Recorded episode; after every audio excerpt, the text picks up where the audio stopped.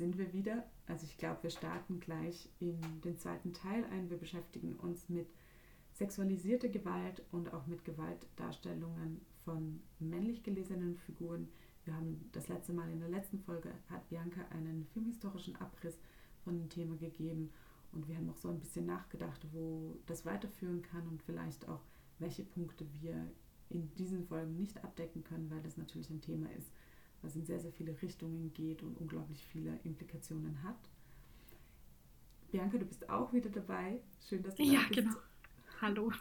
hallo, hallo.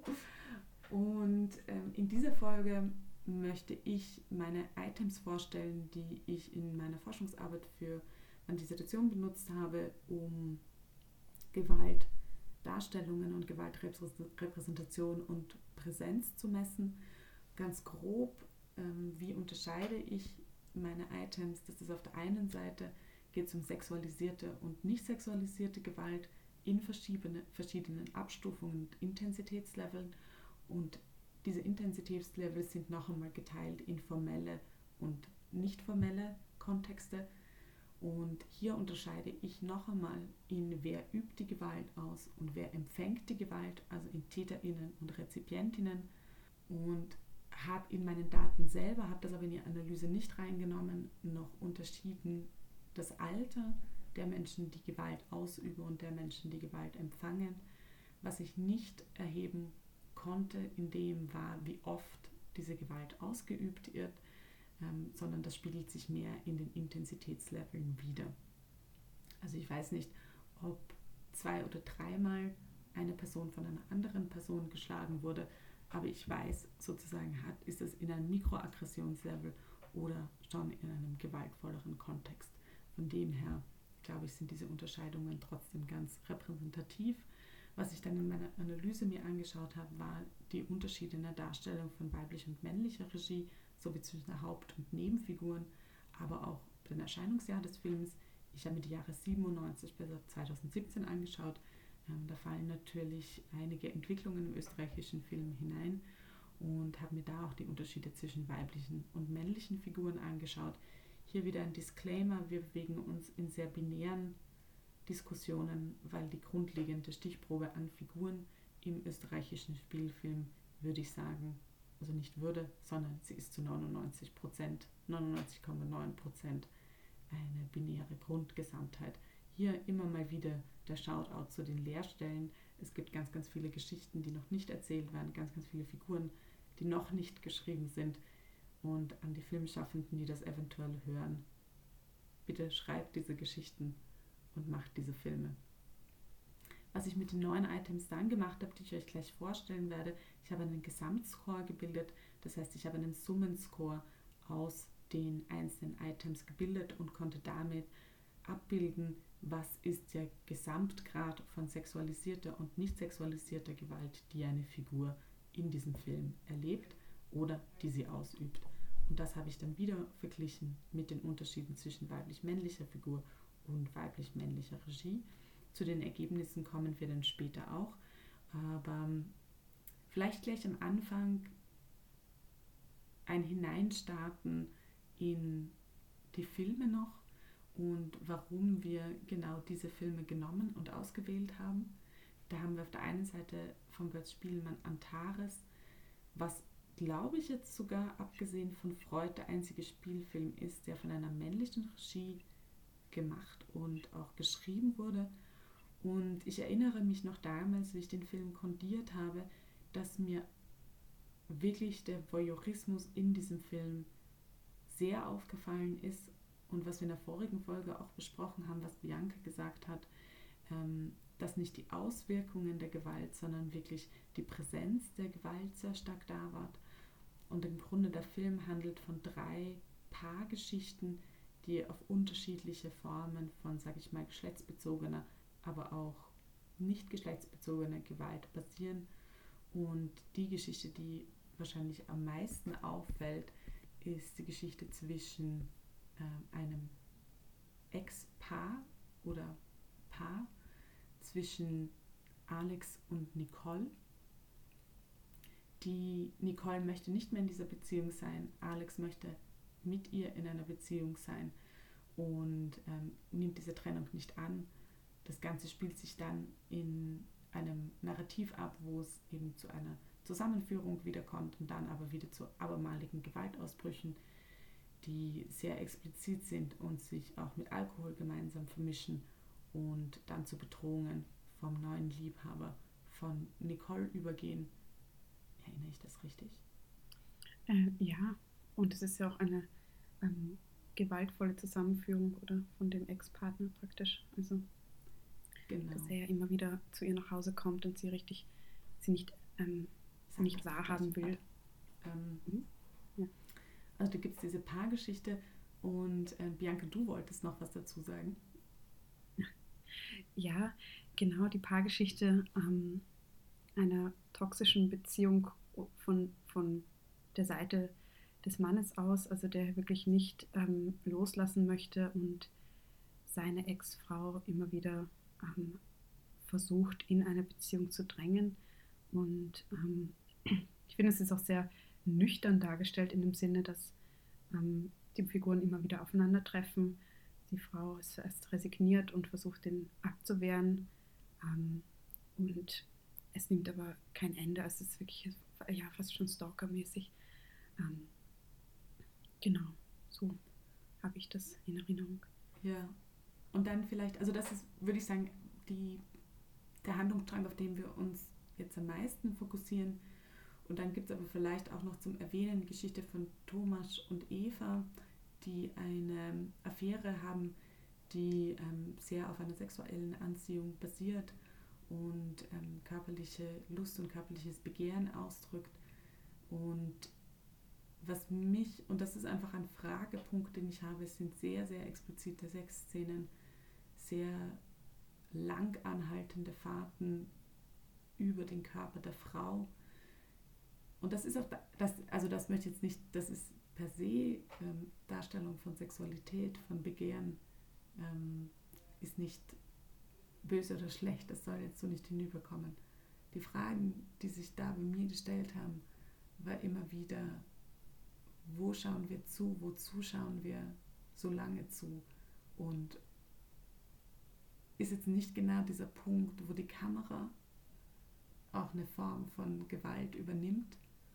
Das führt jetzt ein bisschen aus dieser aktiv dargestellten sexualisierten Gewalt heraus, aber es ist so ein Gedankenpunkt, den ich nicht unerwähnt lassen möchte bei diesem Film und der mich ja. sehr beschäftigt hat im Nachfeld. Ja. ja. Ja, und genauso auch, was wir auch vorhin besprochen haben, schon im Vorfeld, ähm, diese diese toxische Beziehung, eben diese dritte Geschichte, wie du gesagt hast, mhm. ähm, ist ja auch immer sehr an, an der Sichtweise oder der Perspektive, Kamera und Erzählung mhm. an ähm, der Seite des, des, des Mannes, der nicht loslassen möchte. Und da haben wir auch gesagt, okay, man merkt, das ist ja halt einfach an der, an dieser ähm, gewaltausübenden Perspektive dran, ähm, ja. was ja auch auffallend ist. Ne? Auf jeden Fall, auf jeden Fall. Hm, da kommen gleich ganz viele Gedanken. Ich werde jetzt trotzdem mal hineinstarten in die Items und wir schauen uns das vielleicht dann einfach spezifisch noch einmal an. Oder haben mit dem Blickwinkel nochmal das, was wir gerade beschrieben haben, im Blickfeld und in der Analyse-Toolbox sozusagen. Ähm, das erste Item, das ich habe, ist die Darstellung von nicht sexualisierter Wut oder Mikroaggression im nicht formellen Kontext. Und was da wir uns anschauen, ist, wenn die Figur, die ich gerade code, mit erhobener Stimme, Schreien, Zerschlagen, Zerstören oder Werfen von unbelebten Objekten gezeigt wird und sich aber in einem nicht formellen Kontext befindet. Was ist ein nicht formeller Kontext? Das ist, es besteht keine berufliche oder ausbildungstechnische Abhängigkeit zwischen den Figuren, die ich codiere. Dann kommen wir zum zweiten Item, das ist die Darstellung von nicht sexualisierter Gewalt oder Aggression auch wieder im nicht formellen Umfeld. Das heißt, wir haben jetzt eine Steigerung zu diesem ersten Item. Da war es auch ganz interessant, was sind die Unterschiede und wo bewegen wir uns eben in diesen zweiten Intensitätslevel von Gewalt hinein.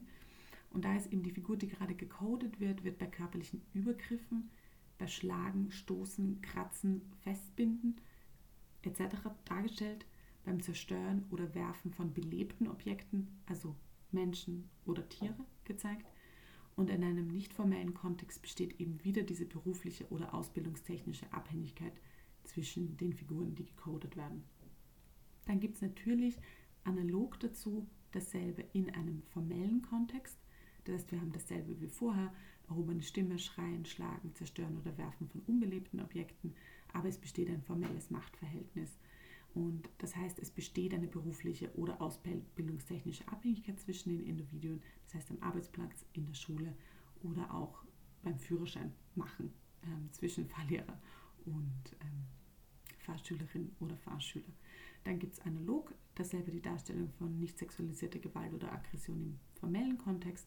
Da haben wir wie vorher körperliche Übergriffe, Schlagen, Stoßen, Kratzen, Festbinden, Zerstören oder Werfen von belebten Objekten, in dem Fall eben Tiere oder Menschen, in einem formellen Machtverhältnis gezeigt. Hier wieder berufliche, ausbildungstechnische Abhängigkeit. Ähm, das heißt, wir haben im Prinzip diese 2-2-Aufbau und da jeweils ähm, die Unterschiede in einer Intensitätsstufe, die wir als Mikroaggression bezeichnen und die andere dann als Gewalt und Aggression. Was jetzt ganz spannend ist hier für unsere Analysen, ist die sexuelle Mikroaggression. Also jetzt gehen wir in den ganzen Bereich von sexualisierter Gewalt, Aggression und Wut hinein.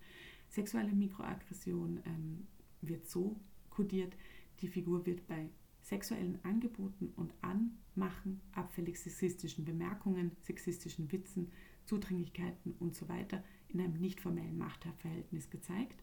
In einem nicht formellen Kontext besteht eben wieder diese nicht berufliche oder ausbildungstechnische Abhängigkeit. Das kann jetzt Catcalling sein, etc. und so weiter. Jetzt kommen wir aber gleich, und das ist ganz spannend, wir haben dafür wieder vier Unterschiede in der sexualisierten Gewalt. Die zweite ist die sexuelle Belästigung. Das heißt, die Figur wird bei sexuellen Angeboten und Anmachen, abfälligen sexistischen Bemerkungen, sexistischen Witzen, Zudringlichkeiten in einem formellen Machtverhältnis gezeigt. Ähm, in einem formellen Kontext besteht eine berufliche oder ausbildungstechnische Abhängigkeit und in diesem Kontext sind solche Handlungen in Österreich auch strafbar. Also das war auch so ein Punkt, der ganz spannend ist, ab welchem Punkt würden diese Figuren eigentlich eine Strafverfolgung oder wie eine Anzeige haben können.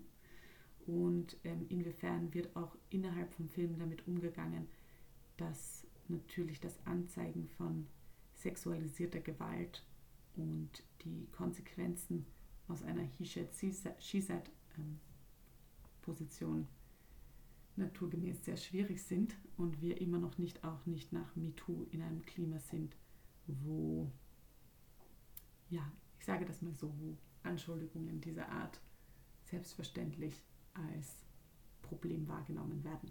Das ist jetzt mhm. sehr soft ausgedrückt. Mhm. Ja. Dann Möchtest du noch? Nein, nein, ich schon, wollte noch zustimmen. Ist schon, ist schon alles. Wollte, ich nur mal, wollte mich nur mal melden. Wir kommen auch, schon, ich mache jetzt ein bisschen schneller durch, wir kommen zu sexuellen Übergriffen. Das heißt, die Figur wird bei sexuellen Übergriffen gezeigt, das heißt unerwünschte Berührungen, unerwünschtes Küssen, sexuelle und körperliche Übergriffe oder Angriffe, unter Anführungszeichen begrapschen, aber auch Upskirting, das ist tatsächlich auch jetzt strafbar schon, Gott sei Dank. Upskirting ist, wenn die Unterwäsche von einer Person, meistens von einer weiblich gelesenen Person ohne ihr Wissen, fotografiert wird und dann meistens online verbreitet wird, genauso wie Abfilmen in Umkleidekabinen oder von Nachbarn und Nachbarinnen durch Fenster.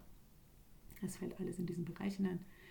Ähm, hier ist sowohl im formellen als auch im nicht formellen Kontext eben sind sexuelle Übergriffe in Österreich strafbar, denn es handelt sich um nicht einverständlich sexuell bestimmte Handlungen. Dann kommen wir natürlich zur Stufe der Vergewaltigung. Ähm, die Figur wird bei einer versuchten und oder tatsächlichen Vergewaltigung gezeigt. Das war für mich ein sehr wichtiges Punkt, der auch hineinkommt.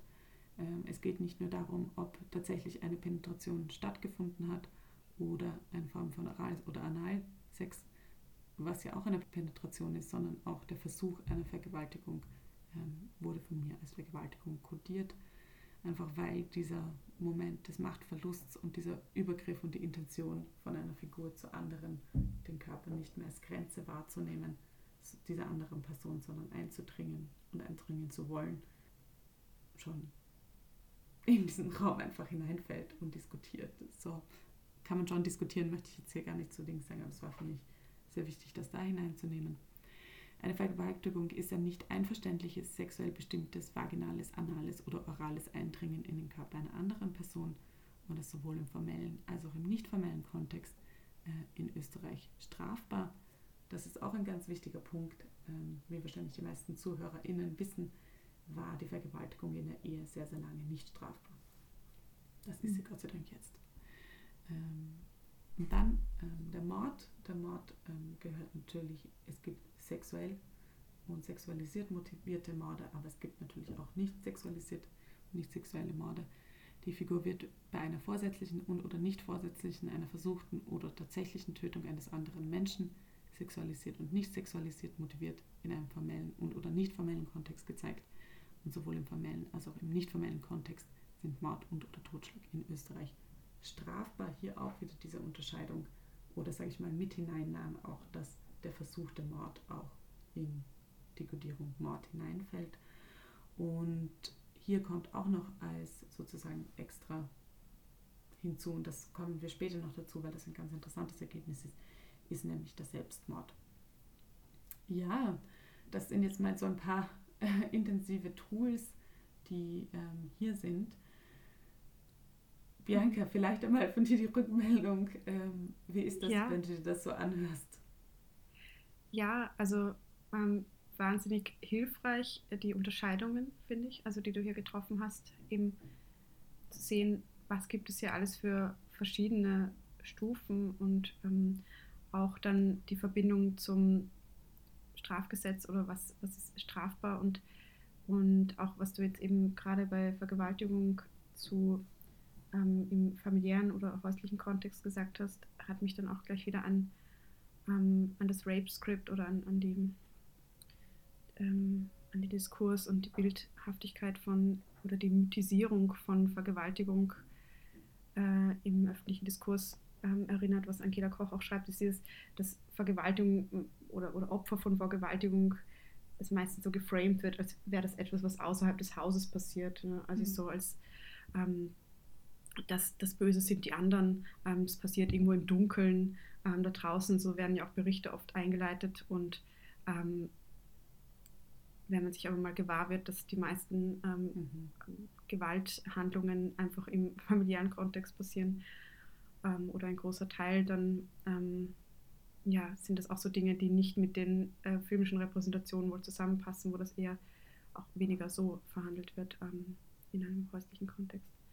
Ähm, ja, außer natürlich das Beispiel, glaube ich, das wir eh schon tausendmal besprochen haben, Nordrand von Barbara ja. Albert 99, die das ähm, ja, den Missbrauch vom Vater und der Tochter sehr klar ja. darstellt. Und ja, auch einer der Szenen, glaube ich, die, auch wenn man über diesen Spr Film spricht, ähm, am präsentesten in Erinnerung bleibt, weil er natürlich an so ein Tabu rührt und gerührt hat und das ja bis heute auch immer noch besteht, in, sind einfach Gewaltausübungen, sexualisierte und nicht sexualisierte innerhalb der Familie, wo natürlich auch ein massives Machtverhältnis zwischen Eltern und Kindern besteht und auch zwischen Partnern und Partnerinnen. Ja, Teilweise. total. Ja. ja. Ja, voll. Und also auch die einzelnen ähm, Begrifflichkeiten und Upskirting, das war mir jetzt auch neu als Begriff, aber da sind mir auch gleich total einige Filme eingefallen. Ich dachte mir, puh, ja, ähm, ich bin dann auch sehr gespannt auf, auf deine Ergebnisse und was du alles hier noch ähm, festgestellt und herausgefunden hast, weil ich, ähm, wir wissen ja, der österreichische Film hat den Ruf, düster zu sein und ähm, dementsprechend ist es ja auch gerade wesentlich, mal diese, diese Düsternis, wie das dann oft eher so einen edgy und coolen Ruf hat, ähm, mal ein bisschen zu hinterfragen und zu schauen, was, was sind das eigentlich für Erzählungen, die wir hier mal sehen und ähm, was ist daran düster. Ähm, und ich glaube, Gewalt da nimmt auch eine Rolle einfach ein. Auf jeden Fall. Also es war auch mein Gefühl beim Sichten von, von diesen 21 Jahren österreichischer Filmgeschichte, dass es definitiv so eine irgendwie Linie ist zwischen jetzt zum Beispiel auch österreichischen und deutschen Film. Mhm. Und ich sag mal prinzipiell die Verhandlung, die das darstellen, die Kritik, ähm, die bewusste Behandlung von den gewaltvollen Zusammenhängen, die wir auf dieser Welt einfach finden, ist per se nicht schlecht. Ich glaube immer diese Linie ist, wann rutsche ich in einen Voyeurismus ab und mhm. wann repliziere ich im Grunde ähm, die Gewalt durch die Gewalt der Kamera. Ja, und das ist einfach der Punkt, ja, wo ich das Gefühl habe, dass das ähm, teilweise in, in Österreich einfach eine Linie ist im österreichischen Spielfilm, der ähm, flexibel ist, sagen wir es mal ja. so. Ja, und auch so eben, wie wird das geframed? Also es wird ja oft so gesprochen von, ah ja, wir sehen jetzt in die Abgründe der menschlichen Seele. Und wenn wir jetzt so darüber sprechen, dann denke ich mir ja, die menschliche Seele, die, die patriarchal männliche Seele, ist es dann eigentlich diese Abgründe. Ja. Und da springt ja auch viel von eben dieser toxischen ähm, patriarchalen Männlichkeitsnorm mit, ähm, die wir hier immer wieder erzählt bekommen. Und da finde ich, kann man kaum von der menschlichen Seele sprechen. Also ich finde, oder das ist doch sowas so geflügeltes, mythisiertes Wort ähm, oder, oder, oder Begriff oder Bezeichnung. Ähm, ja. Ja, absolut. Absolut. Ich fände es ganz spannend, wenn wir vielleicht, ähm, sozusagen, ich habe die Ergebnisse auch mitgebracht aus meinen Analysen. Die würde ich sehr gerne ähm, vorstellen. Sie sind noch nicht publiziert, aber ich glaube, ähm, es wird mir meine Publikation ähm, erlauben, diese Ergebnisse hier mhm. schon zu präsentieren. Vielleicht Spannendes Preview. Dankeschön. Ja, Dissertationspreview. Ja. Ähm, uhu. Vielleicht einfach nochmal reinzuschauen in die Filme, die wir mitgebracht haben und die wir vielleicht jetzt auch gar nicht so im, im Hyperdetail besprechen können. Aber was haben wir so spannend gefunden an diesen Filmen? Warum haben wir uns im Vorfeld mit denen mehr beschäftigt? Und wenn ich da zum Beispiel mit Esmas Geheimnis von Jasmina Spanisch anfange, dann ist eines dieser Hauptnarrative ist eine im Krieg durchgeführte Vergewaltigung, wie wir es natürlich auch jetzt in der Ukraine erleben und was sind die Konsequenzen für das Leben dieser Mutter mit dem Kind im Nachhinein und wie die Gewalt, die da passiert, ähm, sich auswirkt auf ein alltägliches Leben und dann auch auf das Wiederverlieben von dieser Frau. Und das, glaube ich, war etwas, was mich in diesem Film unglaublich berührt hat, weil man hat natürlich eine Ahnung, ähm, was sozusagen passiert ist. Man weiß es nicht. Ich glaube, es wird erst gegen Ende aufgelöst. Und hinein sich zu versetzen in die Lebenswelt, die so oft, also wir kommen immer wieder an diesen Punkt, es geht nicht um diesen Akt, der passiert in dem Film, sondern um die Konsequenzen, die in dem Fall natürlich die Frau ein Leben lang trägt. Mhm. Ja, und auch ihre Tochter. Ne? Also es ist ja so die Absolut. Geschichte zwischen Esma und ihrer zwölfjährigen Tochter.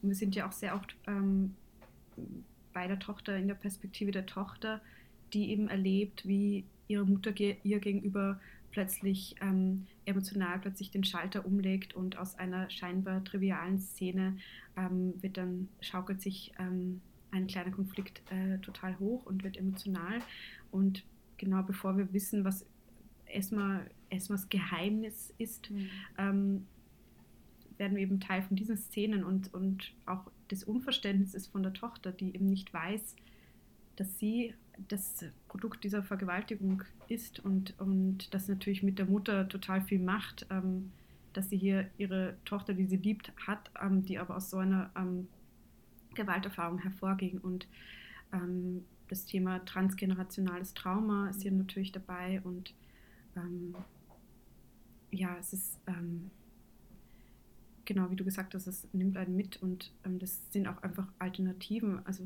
das ist auch die Angela Koch in ihrem ähm, Text ähm, schaut sich das auch ausführlich an, ähm, den Film und auch einige Hintergründe und ähm, sie, sie betont auch nochmal explizit, dass ja wirklich auch Alternativen zu Bildern ähm, von Gewalterfahrung am Körper auch mhm.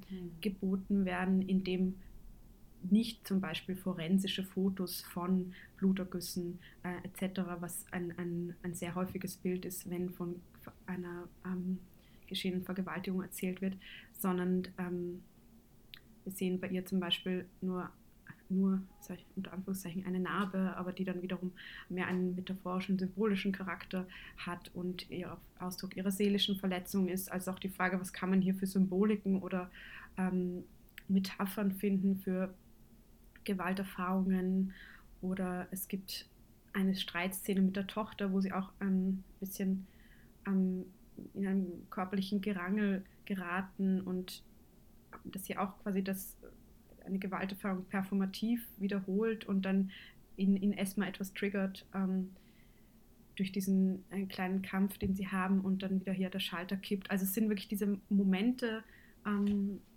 die, die viel mehr erzählen oder die in der Reihe zeigen, wie ähm, eine Erfahrung fortwirkt. Und ich glaube, das ist in dem Film so herausragend. Absolut. Und da fällt mir nur das letzte Stichwort noch ein, eben dieses, das Körper, der Körper wirklich als Archiv von Gewalterfahrungen. Mhm.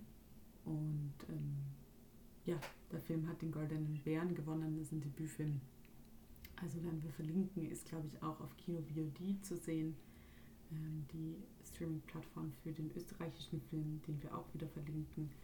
Und ähm, vielleicht noch ganz kurz zu Mafolie, den wir auch mitgebracht haben von Andrina Branitschka 2015, der im Grunde eine ähm, abusive relationship, eine Stalker-Beziehung porträtiert, ähm, die finde ich sehr treffend und deswegen haben wir es auch mitgenommen, diese Nuancen in der romantischen, sexualisierten Beziehung und Beziehungsgewalt beschreibt und sich sehr treffend ähm, diesen auch dem Verlauf dieser Beziehung, dem Zerfallen und den Auswirkungen dieser Beziehung widmet.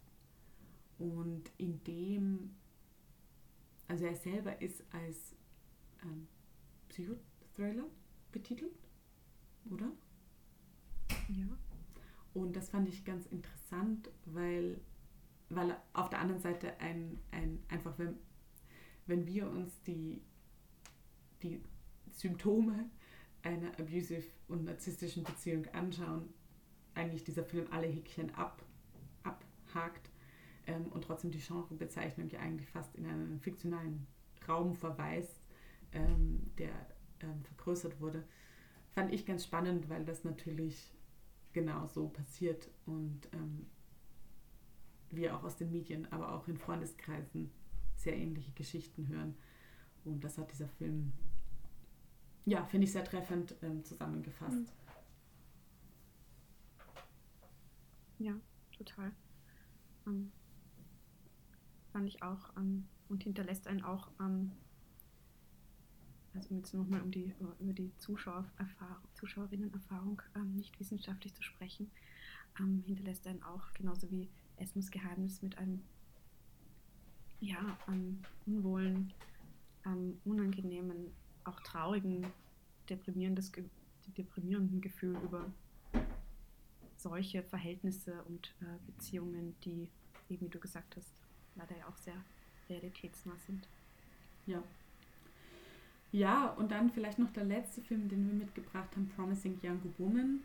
Ähm, der geht ja in die Rape-Revenge-Filme hinein, von denen du gesprochen hast vorhin, Bianca.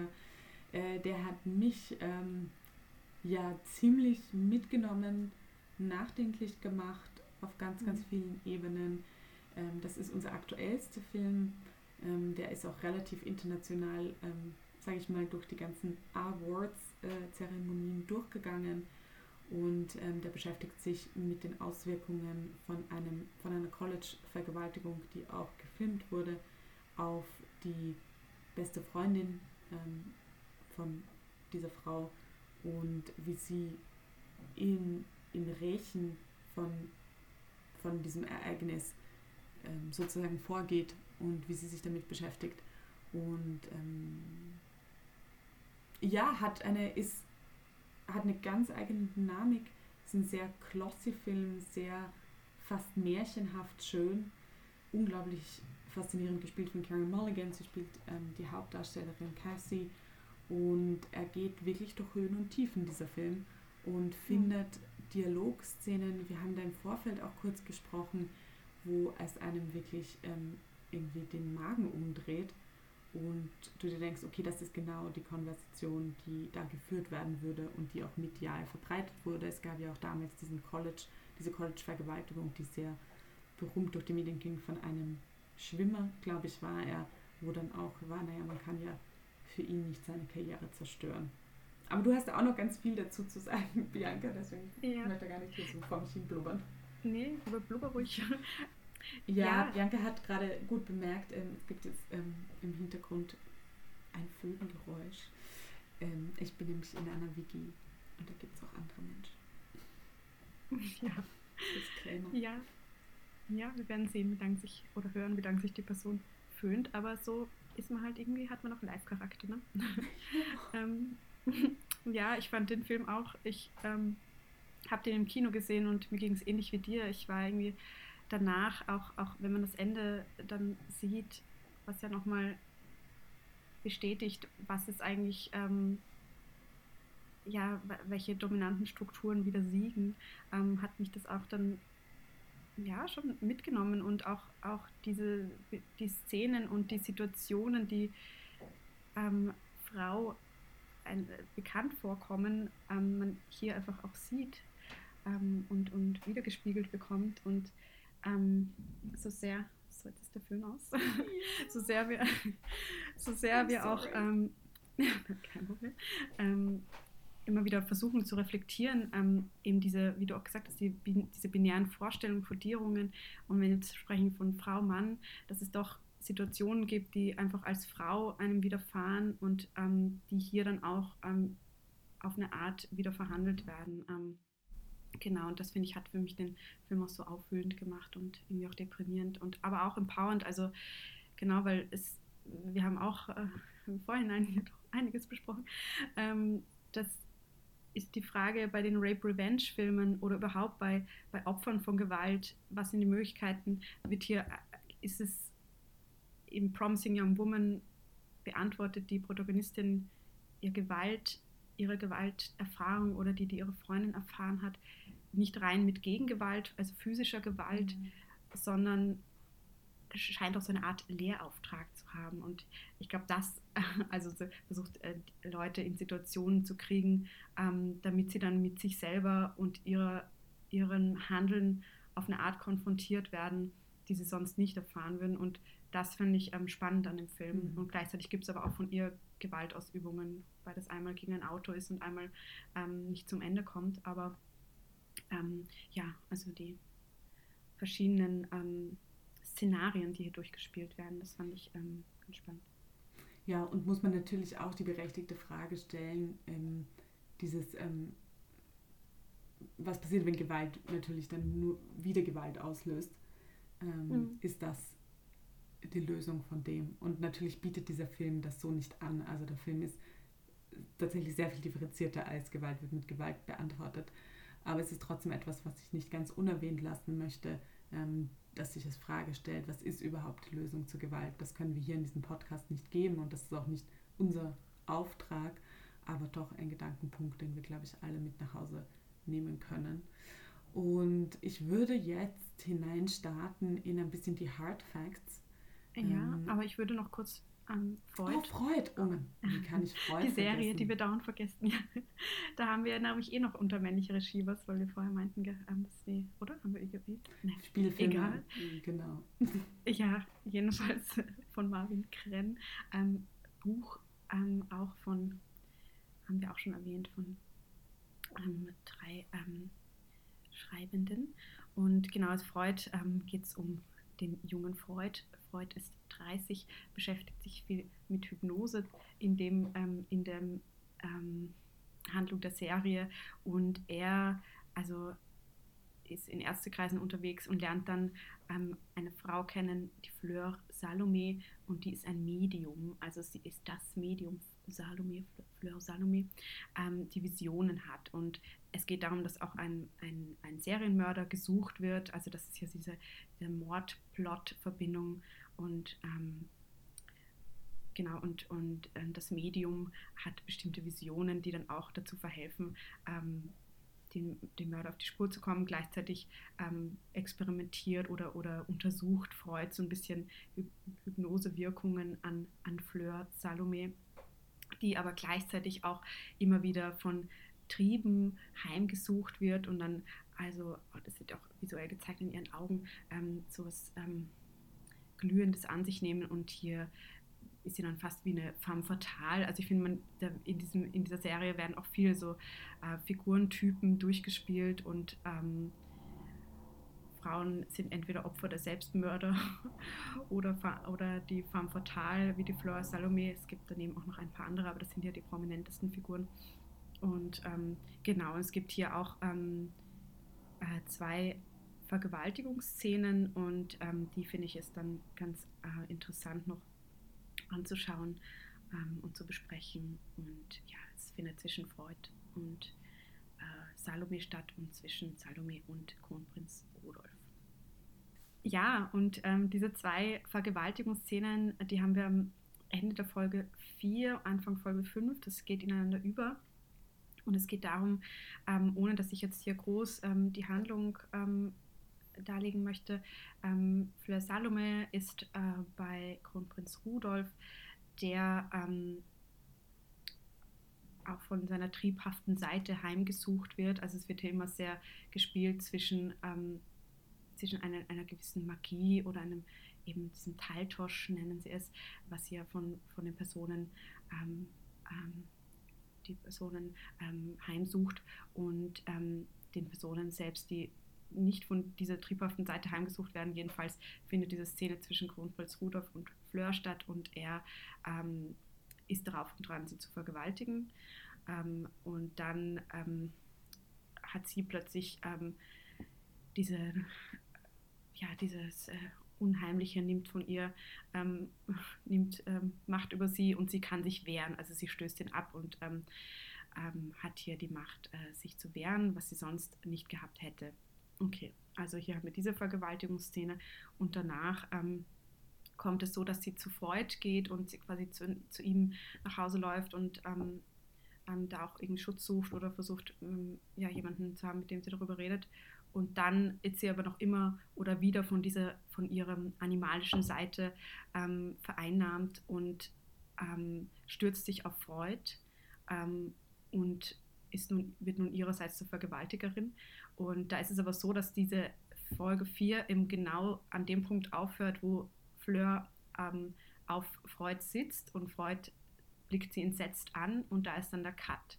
Und dann ist in, in Folge 5 ähm, es gibt eben mehrere Erzählstränge, die parallel laufen, aber in, der, in dem, wo es dann wieder zu den beiden ähm, schaltet, die Szene, sehen wir, wie sie beide im Schlafzimmer von Freud sind, nackt. Freud sitzt ein bisschen entfernt vom Bett, aber ähm, es hat wohl ein, ähm, eine sexuelle Handlung stattgefunden und ähm, ja, es ist ja quasi auch eine Leerstelle, denn Freud hat ja wohl nicht ähm, dem, was wir in seiner Reaktion sehen, äh, übereingestimmt, äh, ihre Handlung. Und es hat dann trotzdem stattgefunden. Also sprich, sie hat ihn vergewaltigt, aber es wird nicht so thematisiert oder geframed.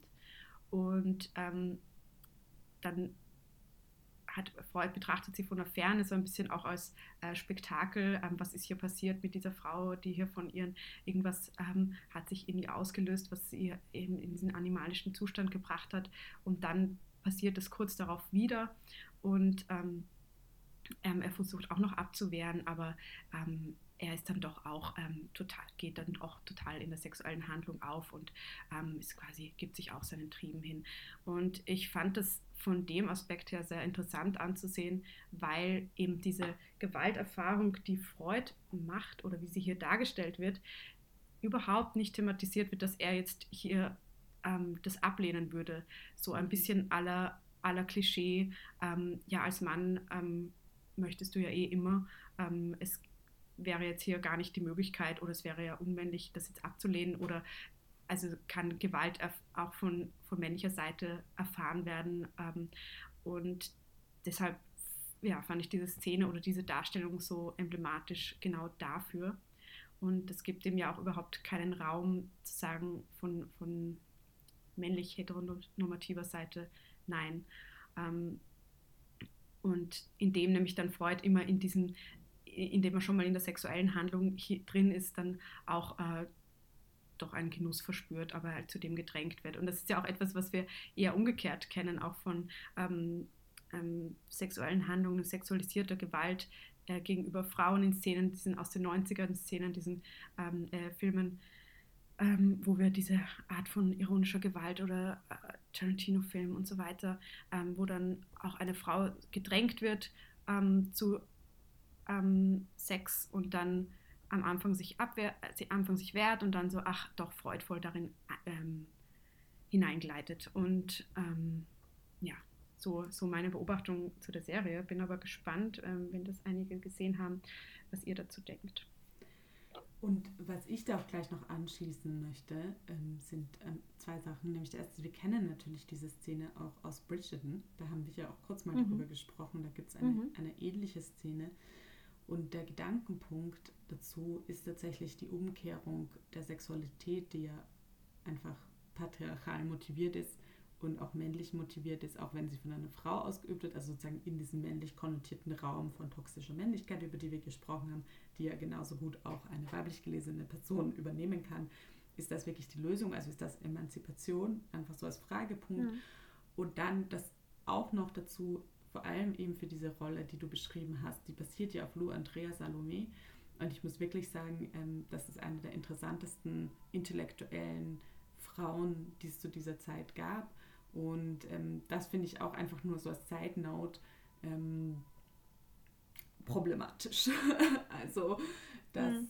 ihre Erkenntnisse, die sie hatte, da gibt es auch einen ganz schönen Film, der ist 2016 rausgekommen über sie, die auch ganz viel geschrieben hat und geforscht hat und ähm, mit Paul Klee und Nietzsche zu tun hatte und einfach unglaublich viel wissenschaftlich geleistet hat in diesem in dieser Basierung, also es ist Gott sei Dank nicht der, derselbe Name, aber eigentlich zu doch, wie ich ja. das jetzt seiner Erzählung entnehme, auf eine, also einfach reduziert wird in ihren Möglichkeiten.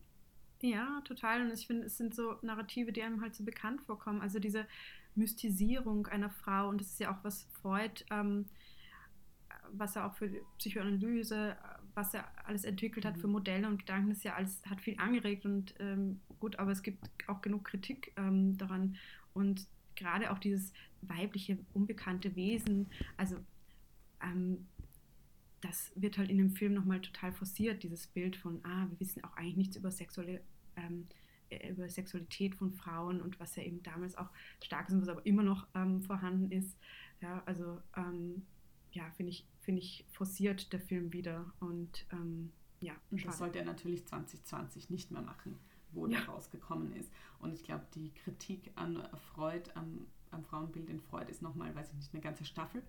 Das werden wir mhm. heute nicht leisten, aber absolut ein wichtiger ähm, Gedankenpunkt dazu, der, der wichtig ist mitzunehmen. Und auch wenn diese Serie geschaut wird und einfach nur on the side note, ähm, das war doch hier die erste österreichische Co-Produktion für Netflix, ähm, dass da Freud gewählt wird und ähm, in dieser Form und so, naja, kann man auch alles ja. nachdenklicher betrachten. Ja, da können wir dann ähm, Freud, Sissi, ähm, womit halt Österreich sich ja. gerne zeigt oder, oder verkauft, ähm, können wir auch mal alles unter die Lupe nehmen. Ja, nämlich auch, was natürlich ausgespart wird. Ähm, aber mhm. das ist nochmal ein ganz anderes ähm, Themenfeld. Wir retten uns in die Jahrhundertwende und in die Kaiserzeit und vergessen alles, was im 20. Ja. Jahrhundert passiert ist.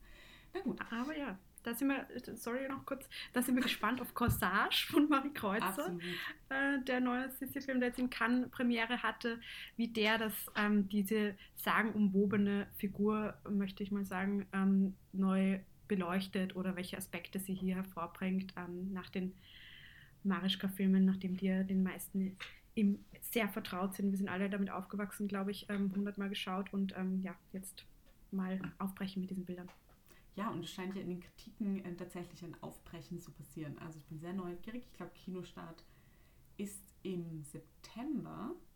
Mhm. Und ähm, ja, da werden wir euch eh up to date halten. Ich werde genau. nur kurz mit dem Blick auf die Uhr, ähm, mhm. glaube ich, die wichtigsten Ergebnisse für diese Items, die ich vorher vorgestellt habe, ja, für die gesamte Stichprobe vorstellen da wieder einfach nur zur Erinnerung, wir haben natürlich im Podcast immer sozusagen Schwerpunktfilme, die wir einfach auch vorstellen wollen und in den Diskurs bringen wollen. Ich selber habe diese Filme in, also natürlich Promising Young, Young Woman und Freud, in meiner Stichprobe drinnen, aber insgesamt sind das 152 Filme. Ähm, das heißt, ähm, ich gehe jetzt wirklich auf einem Top-Level hinein. Und die erste Hypothese, also die erste Frage, die ich mir gestellt habe für äh, meine Analysen waren, männliche Regisseure stellen Figuren häufiger als gewalttätig, also als aktiv gewalttätig, sowie Gewalt erlebend, also passiv da, als weibliche Regisseurinnen dies tun. Das geht einfach, wie gesagt, von dem, was wir jetzt auch berichtet haben, männliche Regisseure, männliche Figuren. Es gibt da diese, ich würde das schon in die toxische Männlichkeit hineingeben, dass Gewalt zu einer hegemonialen, heteronormativen Darstellung von Gewalt dazugehört. Und ja, also diese Hypothese kann bestätigt werden. Männliche Regisseure stellen männliche Figuren häufiger und intensiver als gewalttätig sowie als gewalterlebend dar, als weibliche Regisseurinnen dies tun. Vielleicht einfach nur noch als Kontext.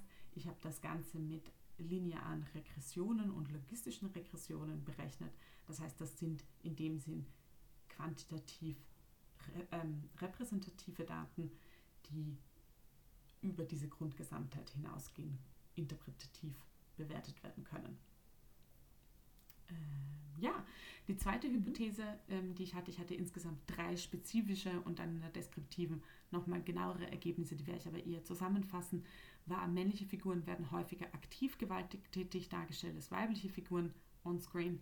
Ja, auch diese Hypothese kann bestätigt werden.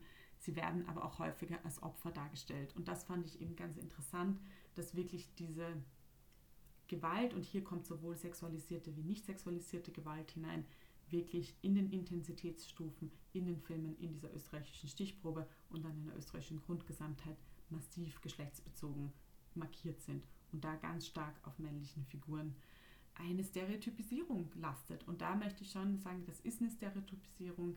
Ähm, wir können jetzt natürlich die ganzen Testosteron-Diskussionen ähm, irgendwie so über uns schweben lassen, aber prinzipiell sind diese Formen von Gewalt sind kulturell angelernte und auch kulturell dann ähm, sozusagen verstärkte Akte, die sich geschlechtsbezogen einfach markieren zwischen männlich und weiblich gelesenen Figuren. Die dritte ja. große Hypothese. Ja. ja, sorry, da ist mir jetzt nur gerade ad hoc eingefallen, mir nur ganz kurz ähm, Bell Hooks zu erwähnen. Dieses, ähm, unsere ähm, sehr verehrte ähm, Wissenschaftlerin, Kritikerin, Kulturkritikerin, die auch ähm, genau über diese Themen geschrieben hat in All About Love, mhm. Ähm, wo es auch sehr stark um dieses Anlernen geht. wie lernen wir umzugehen mit Konflikten und wie bauen wir Beziehungen auf. Und ich finde, das spielt auch total mit, weil ich jetzt vor kurzem gelesen habe und mir gedacht habe, immer wieder, ja, genau immer das. Dieses Buch lesen ja. und sich wirklich bewusst machen, das, was wir auch als so verhält sich ein Mann in einer Beziehung, so verhält sich eine Frau in einer Beziehung, das sind keine naturgegebenen Normen, sondern das ist etwas, was aktiv von der Gesellschaft, in der wir sind, verhandelt, ausverhandelt und eben gutiert oder nicht gutiert wird. Und Filme mediale Darstellungen, Serien spielen einfach eine massive Rolle in diesem Doing Gender. Das ist natürlich auch repetitiv alles, was wir in diesem Podcast immer wieder wiederholen. Ich glaube, man kann es nicht einfach nicht oft genug sagen, wo passiert Ausverhandlung von Normen und Abnormen in einer Gesellschaft unter anderem und ganz stark in den audiovisuellen Räumen. Und das macht einfach etwas mit unserem Verständnis von, wie sind wir als Mann, wie sind wir als Frau oder wie sind wir eben weder als Mann oder als Frau. Ganz kurz noch die dritte Hypothese, die mich beschäftigt hat. Das war, männliche Regisseure stellen männliche Figuren häufiger als aktiv gewalttätig dar, als weibliche Regisseurinnen dies tun. Und ja, diese Hypothese kann ebenso bestätigt werden und das gilt auch, aber auch für die Darstellung von männlichen Figuren als Opfer. Also hier wieder ganz stark hinein in dem, was ich auch vorher gesagt habe. Da gibt es eine klassische Stereotypisierung. Auch ganz interessant, es gibt eine Schnittfolge, die ganz, ganz oft bei Konflikten und bei Aggressionen von männlichen Figuren oder zwischenmännlichen Figuren ist. Das heißt, es gibt das Schreien, es gibt den Konflikt, dann gibt es einen Schnitt und da ist die Person dann entweder beim äh, Trinken danach, also Alkoholkonsum ist auch noch ganz stark männlich konnotierter Raum für Codes von Männlichkeit im Film. Oder es gibt direkt danach eine körperliche Gewaltausübung, also gegen die Wand schlagen, gegen den Tisch schlagen oder den Partner oder die Partnerin schlagen.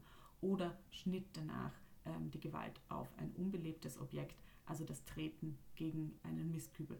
Fand ich zum Beispiel ganz interessant in Promising Young Woman, wo wirklich dieser männlich konnotierte visuelle Code umgedreht wurde und wo die Hauptdarstellerin Cassie aussteigt, das Auto äh, von diesem Mann, mhm. der neben ihr parkt, einschlägt und sozusagen die Gewalt, die Wut, die sie in sich hat, auflöst auf diesem unbelebten Objekt.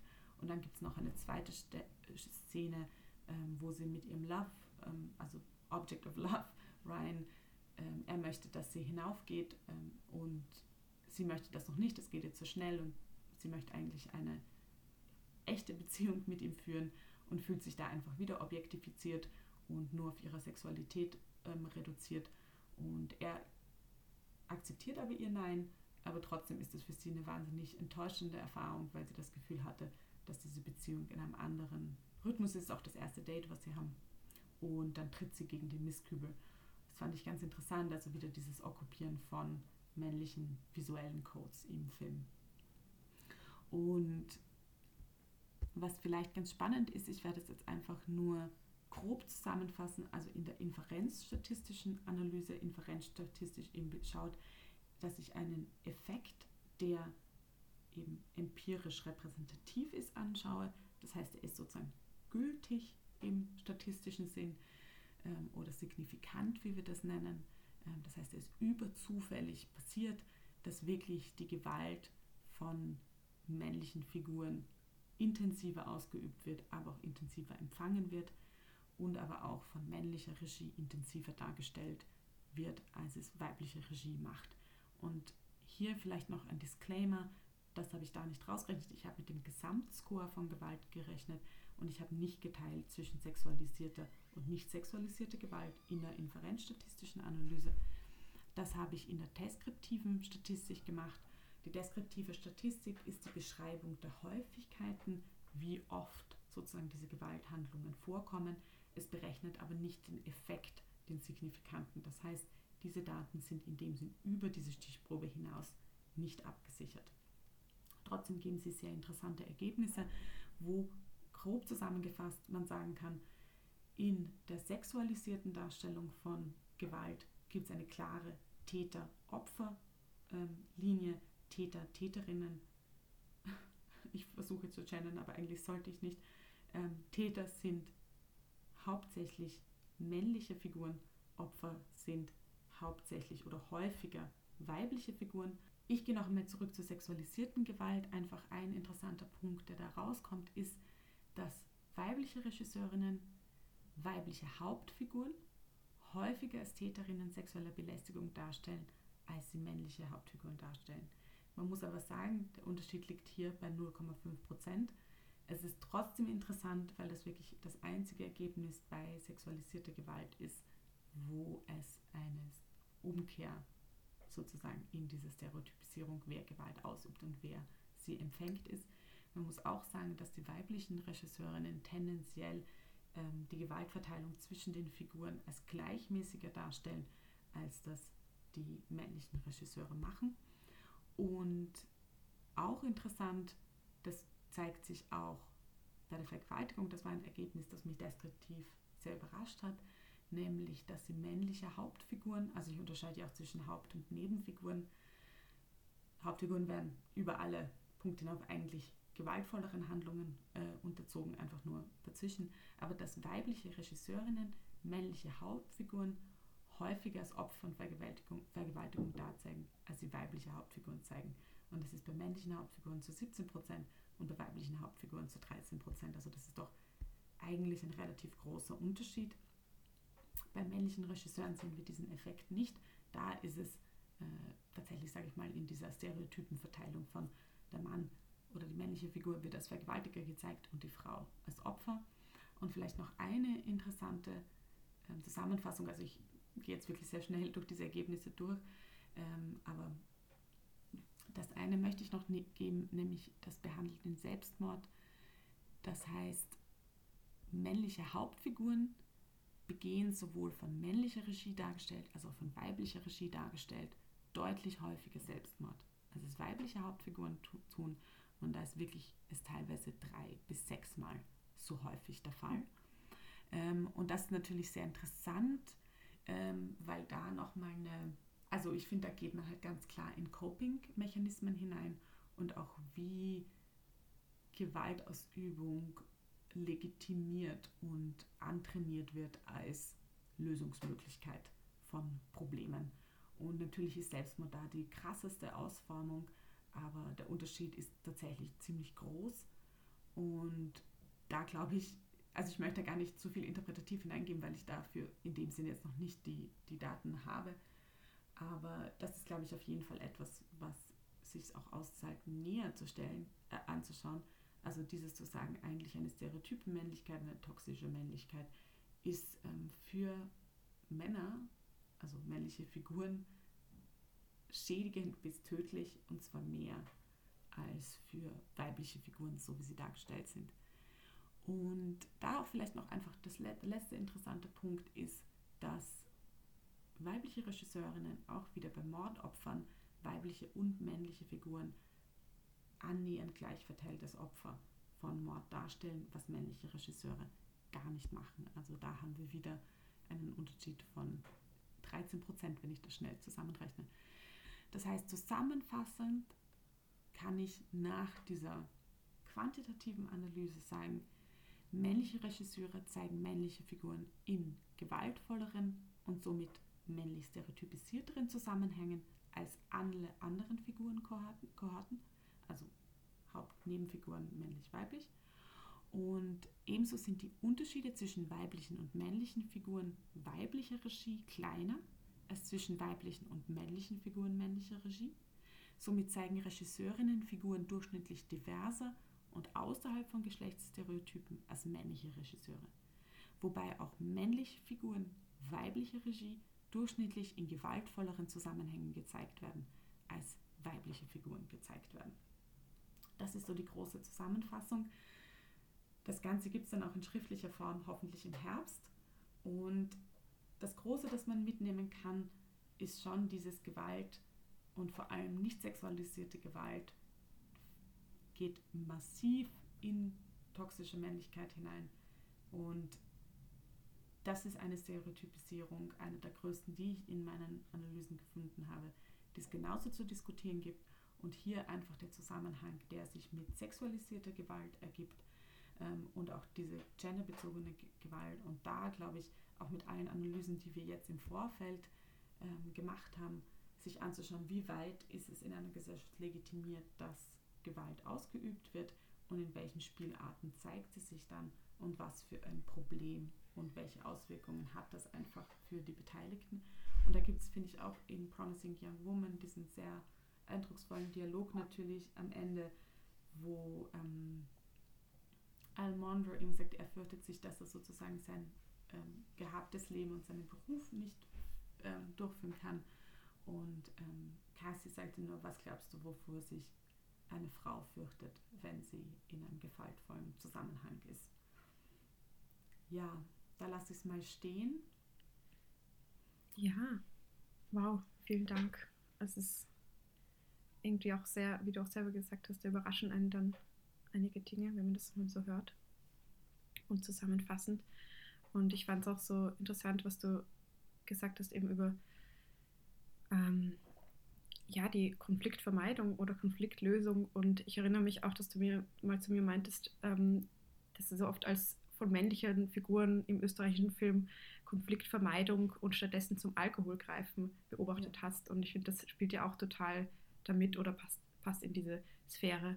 Und ähm, wenn ich jetzt auf Film analytisch drauf blicke, dann sehen wir auch immer wieder, dass das dann ähm, so Stereotypen sind, die einfach ähm, als, ähm, als so erzählerische Knotenpunkte verwendet werden, aber im Endeffekt dann mehr so eine Funktion haben und, und dabei bleibt es dann, also diese Gewaltausübungen und Konflikte und äh, die Figur handelt so, die so und ähm, mehr gibt es dann aber auch nicht wirklich, was dahinter liegt oder tiefer, wo kommt dieses Verhalten her und dieses Konfliktflucht oder ähm, übermäßige physische Konfliktausübung. Ja, und äh, das ist ja auch ein Promising Young Woman, nur jetzt äh, einfach nochmal, weil sie das halt so ganz stark, ähm, sie spielt ja einfach das betrunkene Opfer äh, mhm. und das hat einfach, natürlich sind die Männer auch betrunken in diesem Film und ganz oft wird das, ach, ich war so betrunken, ich erinnere mich nicht mehr. Also wie Mhm. oft in diesem Film ähm, der Einfluss von Alkohol als Ausrede für sexuelle Handlungen und die Legitimität von sexuellen Handlungen getroffen wird. Und ich finde auch, dass man da natürlich ähm, auch auf die Gesetzgebung schauen muss, dass immer noch ähm, alkoholiert sein teilweise eine verminderte ähm, Strafe sozusagen möglich macht. Und das Mhm. finde ich ähm, schon noch ähm, diskussionswürdig, einfach äh, was das in letzter Konsequenz dafür bedeutet. Aber das ist nochmal so eine riesige andere ähm, Diskussion, aber ähm, absolut richtige Beobachtung von dir. Diese Verknüpfung mit Alkohol, die auch teilweise gar nicht explizit in dem Sinn rezipiert wird, sondern die wir so stark in diesen Zusammenhang von Gewalt stellen, ist halt super ähm, kodiert und stereotyp kodiert und ähm, ja auch einfach die Frage, ob das notwendig ist. Also die Coolness, die auch ja damit symbolisch ähm, kodiert wird. Ja, Ja. ja, auf jeden Fall so kodiert wird und ja auch gesellschaftlich zirkuliert. Also ein ja, gesellschaftlicher Druck zum Trinken und oder zum das als, als cool hinstellen, ähm, eben wie du sagst, Riesenthema. Aber voll nochmal zu Promising Young Woman. Ich fand es da aber auch so ähm, gut ähm, ausgearbeitet, dass sie eben diese Dysfunktionen einer Gesellschaft durch so verschiedene Figuren oder, oder Begegnungen zeigt. Und die haben ja nicht nur äh, Männer, die sie trifft und die sie quasi äh, in, in die Lage bringt, dass sie sie ähm, belästigen, dass sie äh, versuchen mit ihr zu schlafen, weil sie kaum mehr wehrhaft ist in ihrem betrunkenen Zustand. Ich glaube, wir haben es jetzt noch gar nicht so genau beschrieben, was, was wie die Erzählung eigentlich so vor sich geht. Und das sind die Szenen, aber dann trifft sie auch auf ähm, Frauen, die ähm, als Teil des Systems auch nicht ähm, gegen Vorgefallenes oder als Zuseherinnen von ähm, Situationen, in denen Frauen ähm, sexuelle Gewalt, sexualisierte Gewalt erfahren haben, eingeschritten haben. Und ich glaube, das, das finde ich auch so ein, so ein Punkt davon, wir können alle MittäterInnen sein in diesem System, in dem wir ähm, nichts dagegen sagen. Und also ich finde, je mehr man über den Film spricht, desto mehr ähm, sieht man auch, dass da noch tiefere Schichten sind. Ähm, Total, ähm, Bianca, voll. Also ich glaube auch, wenn wir einfach jetzt darüber sprechen, habe ich das Gefühl, ich komme auf mehr und mehr Punkte drauf und da vielleicht auch einfach so ein kleiner Shoutout an der Seite. Äh, Laverne Cox spielt einfach äh, die Nebenrolle, die Chefin vom hm, Café, wo Cassie arbeitet und es ist einfach so eine geile Repräsentation und es ist einfach, sie spielt einfach diese Rolle, Punkt. Und ähm, das finde ich richtig cool an dem Film, auch wenn das sonst tatsächlich sehr weiß ist aber natürlich auch ganz klar ein weißes Milieu und ein weißes ähm, College-Milieu adressiert und sehr kritisch anschaut.